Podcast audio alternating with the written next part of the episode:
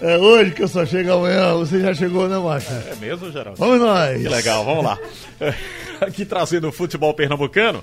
E eu vou conversar agora com Lucas Drubski, ele que é o executivo de futebol do esporte, para saber como é que o esporte recebeu essa informação do futebol pernambucano voltando, e um possível choque de datas também com a Copa do Nordeste, e também, consequentemente, a divulgação do calendário nacional.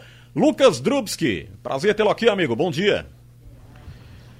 Bom dia, Alexandre. Bom dia a todos os ouvintes da Rádio Jornal.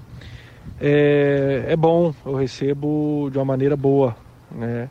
Como eu tenho falado, sempre que a gente tem uma estipulação de datas, é, dá um, uma sensação mais tranquila para a gente. A gente consegue é, equacionar as nossas semanas de treino, a gente tem, tendo um objetivo um pouco mais, mais próximo, mais factível.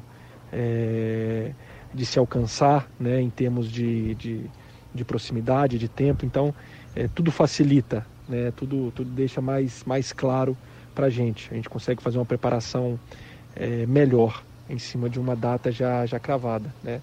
Em relação às datas do brasileiro, é mais ou menos o que a gente já esperava. A gente sabia que seria uma competição espremida, né, desde o momento que a CBF bateu o pé em relação a, a manter o formato de disputa, né, 38 rodadas. Então a gente saberia que seria uma, uma competição espremida. Né? Tanto que vamos entrar aí praticamente dois meses inteiros de 2021 para terminá-la. Né? Jogos praticamente toda quarta e domingo. Isso para nós, de certa maneira, vamos ter que nos adaptar um pouquinho a mais. Né? Nós os times aqui do Nordeste, os times de, do Rio Grande do Sul, os times extremados né, no Brasil, para fazermos uma logística que não vá nos prejudicar tanto. Né? Então a gente vai ter que é, pensar muito aí como vamos fazer essas nossas viagens, essas, esses nossos planejamentos de jogos, né?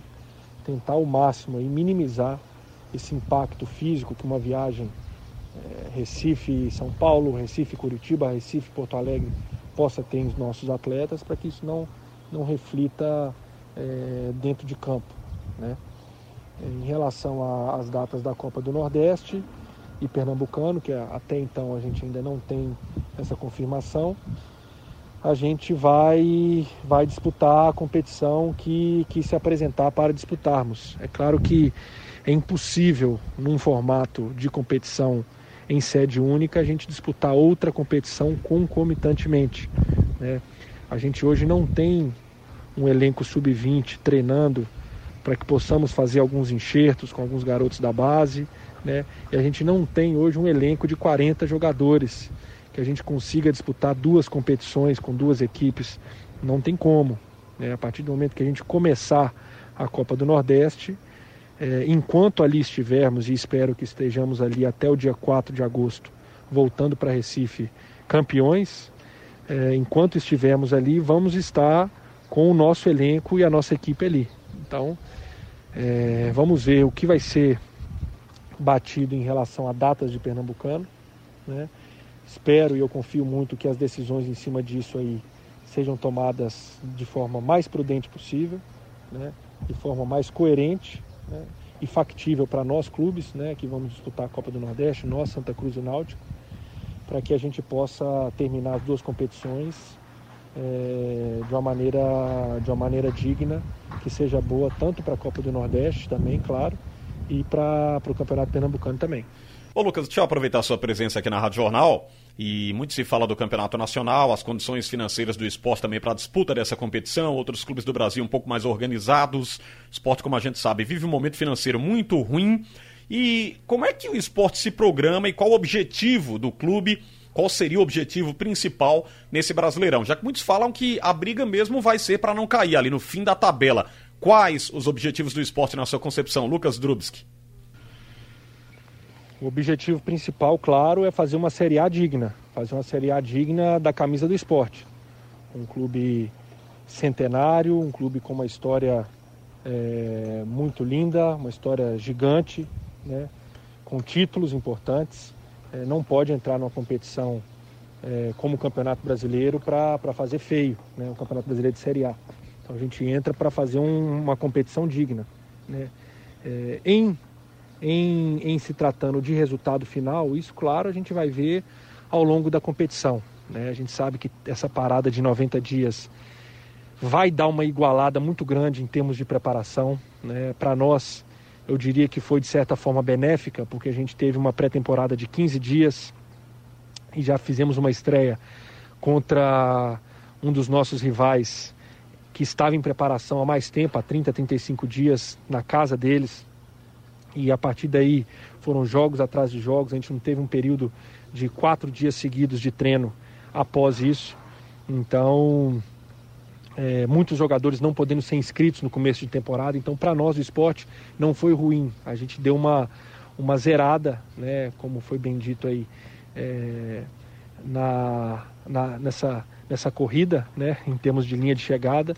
E a gente hoje vai retornar ao futebol, sem sombra de dúvidas, mais preparado do que estávamos naquele 19 de janeiro desse ano, quando a gente startou a nossa temporada é, 2020.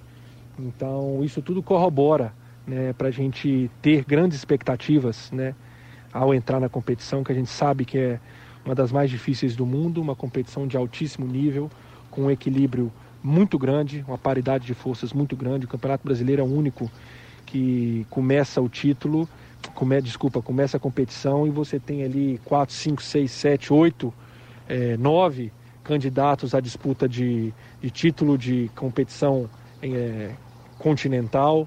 Então, coisa que em outras grandes ligas você tem ali três, quatro brigando e não passa disso. Então, é, ainda que tenhamos essa dificuldade financeira, como isso aí já todos estão carecas de saber, já é uma situação que todos sabemos, né? Não podemos deixar de frisar, mas a gente sabe a situação que o esporte vive, a gente tem consciência disso, estamos vivendo e trabalhando em cima dela, né? Dentro das nossas possibilidades, para a gente também não fazer nenhum tipo de loucura, né? Ou fazer algum tipo de irresponsabilidade na gestão. Então, claro, dentro dessa realidade nossa, repito, a gente tem como principal objetivo fazer uma competição digna, uma competição é, para deixar o máximo a nossa grande torcida e, e, todos que gostam e acompanham o esporte é, orgulhosos da equipe, com certeza. Obrigado. Então, Lucas Drubski, o executivo de futebol do esporte. Nós tentamos aqui um contato com o presidente da Federação Pernambucana de Futebol, Evandro Carvalho, até para que a gente pudesse falar do protocolo lançado aí e alinhado à Federação e à Secretaria de Saúde, 100 pessoas em campo. Uh, alguns times com dificuldade ainda, Geraldo Petrolina é um deles, diz que se não tiver jogador, vai colocar o sub-20 para fazer essa reta final do estadual.